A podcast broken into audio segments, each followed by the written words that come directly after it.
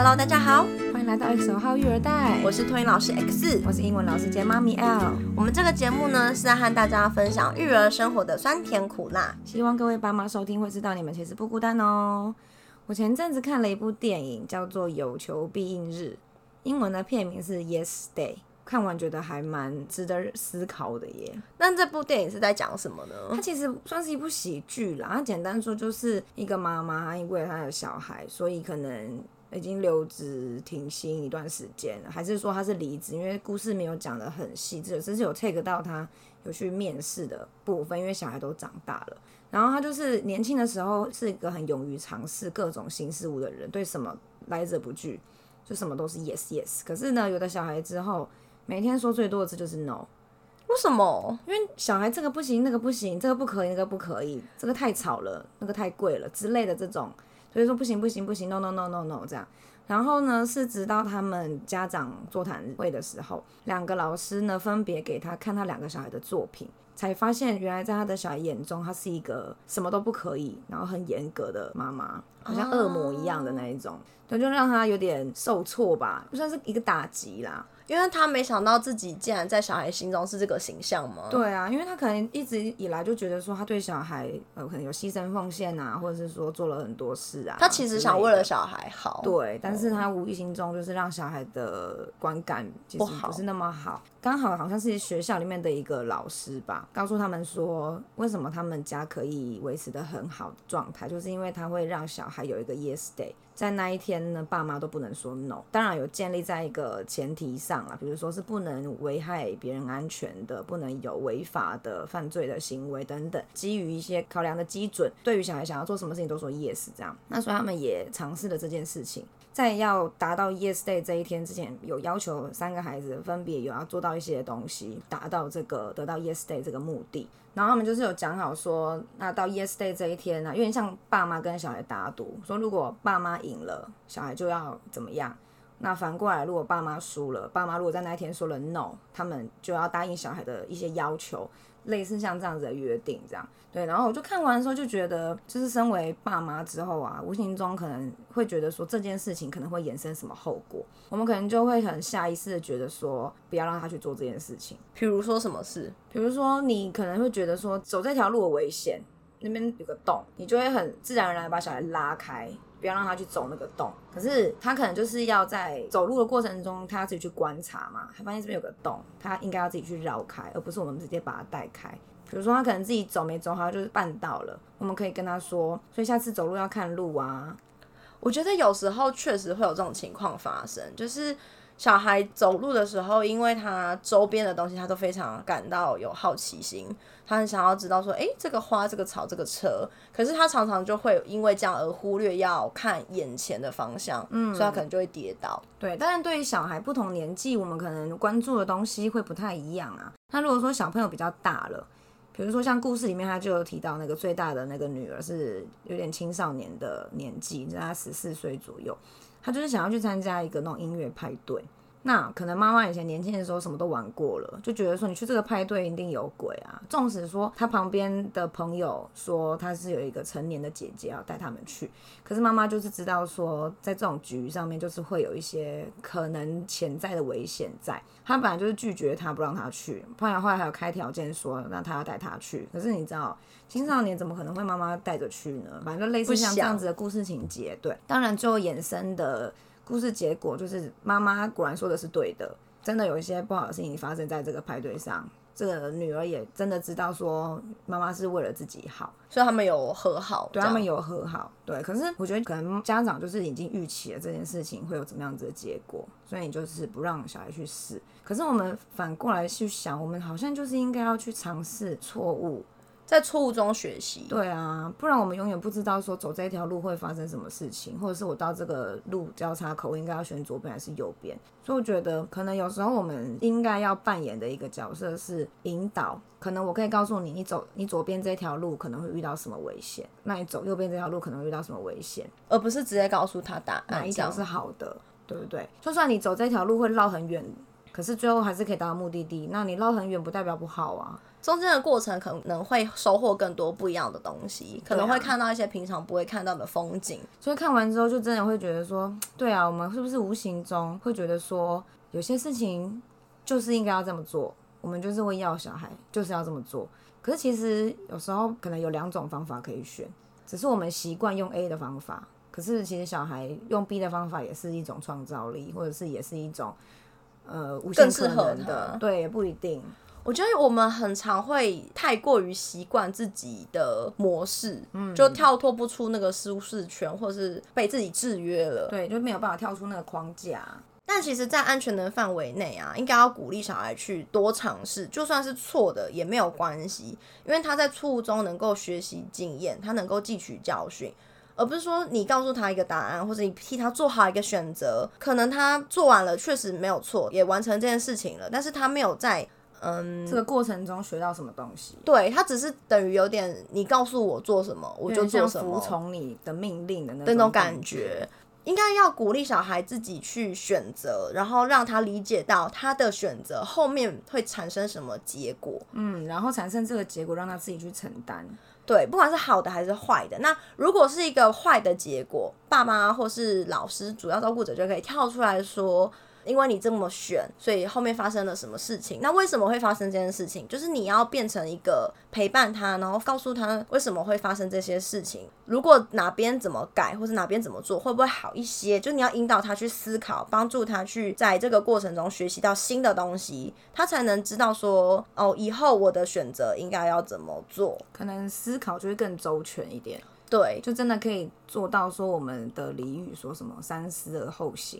你现在经历过很多的经验了，所以你会去知道哦，我可能这样子选会有什么这样子的结果。那我就思考再三之后才会做一个决定，这样。因为有时候小孩如果太习惯一个口令一个动作，他就会丧失这样子的思考逻辑能力，嗯，或者自我反省、自我省思的能力啊。对，所以他如果长大后还是很习惯这样子的模式的话，他就比较容易嗯变得很被动，很被动，然后不知道怎么去判断他的选择。可能就会变成严重一点，会没有自己的目标，因为一直以来都不知道要干嘛，一直都是有人跟我说要做什么事，那我就去做了。我觉得这也是一个方向。那另外一个方向，我想到的是他可能会容易怪别人，嗯，因为所有的选择都不是他自己想的。他都是遵照说，哦，你叫我念这个科系，对，你叫我做这个工作，那我就做。那我做的不开心，我念的不开心，都是因为你叫我去做这件事情。对，他就会觉得不是我选的，不是我造成这个后果的，那就是怪别人。哦，我觉得这真的有可能会发生呢，尤其是之前我在补习班的时候，又遇过有小孩这样子，可能成绩不好，然后他就来补习嘛，然后问题是，他就是也是被逼着来的，所以他也没有说多认真去上课，然后又一样考不好，然后可能我们就是尝试在跟他沟通过程中，他就讲说，又不是我要来的。就会讲这种话哦，oh. 对，所以我觉得这的确是有可能会发生，因为就像我们之前我们在分享安静班那一集的时候也是，我就有提过，我看到一些安静班的孩子，他们可能已经习惯有老师会告诉他们说现在什么时间要做什么事，但是他们也没有去思考，他们也没有去尝试安排自己的时间，就久而久之变成是有人告诉他要做什么事情他才会做，当没有人要告诉他做什么事情的时候，他并不会主动去，不管是念书或是课外读物什么的都不会，对，就变成很被动。久而久之，就变成也不是很懂得要对自己负责任啊，会有点一盘散沙的感觉，就有点像是说，你今天是因为被一直被 push 被逼着做一件事情，那当你脱离了这个阶段，你就会觉得哇，自由了。可是呢，这个自由是真的自由吗？他可能也没有目标，不知道自己要干嘛，然后就是每天浑浑噩噩的。你这样会让我觉得就是一个很没有自制力的小孩的感觉。通常没有自制力小孩最后就变成这样啊。嗯，对啊。我们前面聊到那个情境的时候，我有想到我自己的故事，是我原本高中的时候很想要念美容美发科。嗯，对，然后那时候就是被爸爸很极力的阻止。他那时候话讲的之重的，我现在都难以忘怀。他那时候跟我说，我要是念私立的学校，我就自己赚学费，他不准家里出一任何一毛钱。哦，是啊，对。然后我就很生气，然后最后是就是妈妈在从中协调说，因为我就不想念高中，嗯，爸爸又不准我念私立，那所以就是选一个公立高职。嗯，那公立高职我要念什么科系，就是我自己选。哦，对。可是其实对我来说，这不是我最想要的那个选择，因为我就是想念美容美发课。可是因为我今天已经被局限在这个选择之下，对我就只能去选公立高职中我想念的科系。可问题是，今天爸妈都不是这样子的体系出来的，他们对高职的科目并不熟，而且更何况是那时候我要选的选系的时候，有很多很新的科系，嗯，甚至是我根本不知道那些系要做什么。比较能理解的可能就是呃商科嘛，什么会计啊、嗯、国贸，大概就会知道他们在干嘛。可能那时候还有什么资工啊、室内设计啊，可能是资讯相关的。对，可是问题是爸妈根本不知道那些科系未来的出路是什么。所以就当时是算是新新科系，可是现在是很常见的。对，而且那时候网络也不像现在这么发达，你有那么多网络拨接。对，而且就是没有办法了解到说这些科系后面可以做什么事，嗯、或者这些科系在学什么。所以我就凭了一个感觉选了就是广告设计。就我念超级痛苦的、啊，我到高职毕业前，我都还是很怨叹说。当初如果不是因为爸爸的坚持，我根本就不用过得这么痛苦。这三年，为什么你那时候会选商业设计啊？我就不想念商科，因为我觉得我数学没有很强，所以我就觉得什么国贸那些我好像不行。嗯，可是我又不想念工科，就什么高工，因为以前的工科可能会是什么机械啊、对啊电机啊、那个汽修啊、汽车修理之类的。对啊，我就觉得我好像也不想。资讯我又不懂，因为那时候就真的很冷门，就不常听到，嗯、所以我就觉得哦，设计设计感觉好像是画图，好像能知道说我能不能做这件事那种感觉。但的确是画图啦，但是真的是画的水深火热的这样。对啊，然后后来是嗯，因为我高中的时候觉得说我不能再继续朝这个方向走，那高职的出路就是科大嘛，所以我就觉得完蛋，我不能往科大走。所以我那时候就想尽办法查说哪些国立的大学，然后可以收我这个高职的科系，就是有推甄可以进的。嗯，对。然后我是因为这样子找到了转型的方法，对。然后这直到我真的就是大学有顺利考上我想要的那所学校之后，我才对高中那三年比较释怀。可是那个三年有对你未来有帮助吗？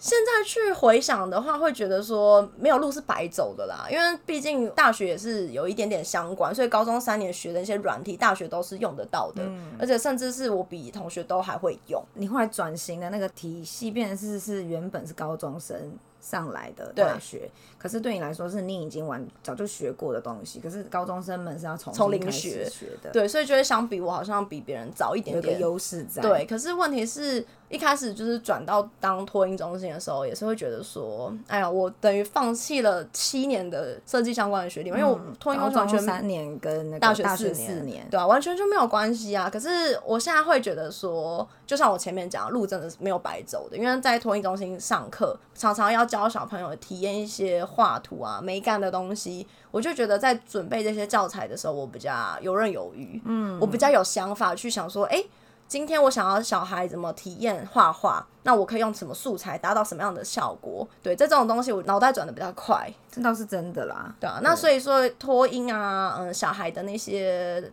嗯。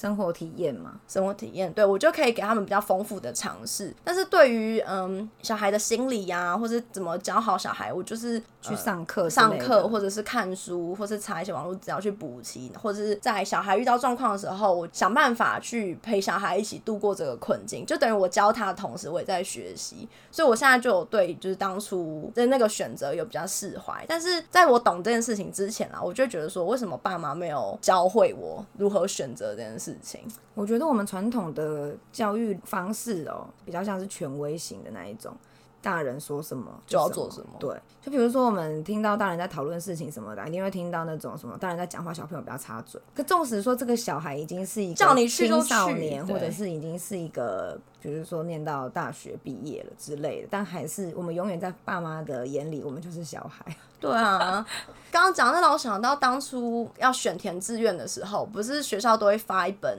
那个册子，然后跟你说历届这所学校要几分才会上，嗯、然后就是会有什么 PR 值啊什么之类那种类似数据表，数据对。当初那个本子我就放在自己房间嘛，然后爸爸就偷偷进我房间把那些书拿走，然后自己翻，然后他开始圈说要我选哪几个高中念。哦，真的、哦？对。然后他就是那时候就是选完之后，他就把那个书摊开在我面前说：“你只准去念这几所高中。”啊，有这个哦，对，所以我们就整个就革命啊！我就说奇怪，你为什么要进我房间拿我东西？然后你为什么要动我的东西？反正就是很生气。我就觉得当初他已经不让我念就是美容美发课，然后他还逼我一定要念他选的高中。哦，对，然后我觉得愤恨不平，想说为什么我的人生要你选择？就是你为什么不是教会我选择这件事情？他不是用那种引导的方式告诉我说为什么我要选高中，嗯、然后怎么样怎么样的？但是我现在想想，就觉得还好，是因为我后来自己想。想通啦，怎么去扭转我没办法好好待在设计领域这件事情。不过这样说起来，就是我我们两个也算是差不多。那我比你更夸张，是我直直接是爸爸帮我填的志愿，真假的？哎、欸，这我不知道哎、欸。因为我国中的时候也没有考得很好啊，嗯，就是以前学校模拟考或什么之类的，老师本来还看我在校成绩，觉得说我要考家附近的一个学校应该是没问题的，对。但殊不知我就是没有达到预期的成的，成绩，然后整个就是呈现一个，那我现在到底该怎么办？这个学校我不能念，我要去哪里？所以爸爸就直接帮，然后所以就是直接帮我填。然后那个时候我们这个区有一个新的高中嘛。但是那个高中是比较主打说是理科的学校，啊，是假的。但是因为那个时候就冲着说它是新学校，然后再加上有那个时候好同学有要去念念那个学校，就想说那要一起去，就是不能念自己原本预期想念的学校，那有认识人在也好嘛。但殊不知我成绩也没有达到啊，对啊，反正总之呢，最后先念到一个学校是比预期还要交通不方便的地方。哦，就是爸爸以为很近，捷运站会到就没有，可是捷运站出来还要再搭公车。这就，就是对我当时来说，我要去上学的路途呢，是我要换两班公车，好辛苦哦，我要捷运转公车，捷运转公车。可是我要去捷运站，我还是要先搭公车啊，就变成是公车、捷运、公车。但我继续延伸，我的大学也是啊，我的大学资源也是爸爸填的啊，啊，真的假的？真的。他为什么都不知道你是爸爸填的？我的人生，我的人生差不多是好，好像是爸爸决定的。可是也还好，是因为我本来就对教育方面是有兴趣，只是科系不是我想要的科系。那为什么你要照着爸爸填的就去嘞？因为我就是分数不到，因为我第一档分数不到，我也没那么多选项可以选。因为那时候呃，高中考大学的那个考试，当时好像说如果要上公立学校。我是文组的嘛，所以我可能五科加起来分数应该要多少以上才可以念公立学校？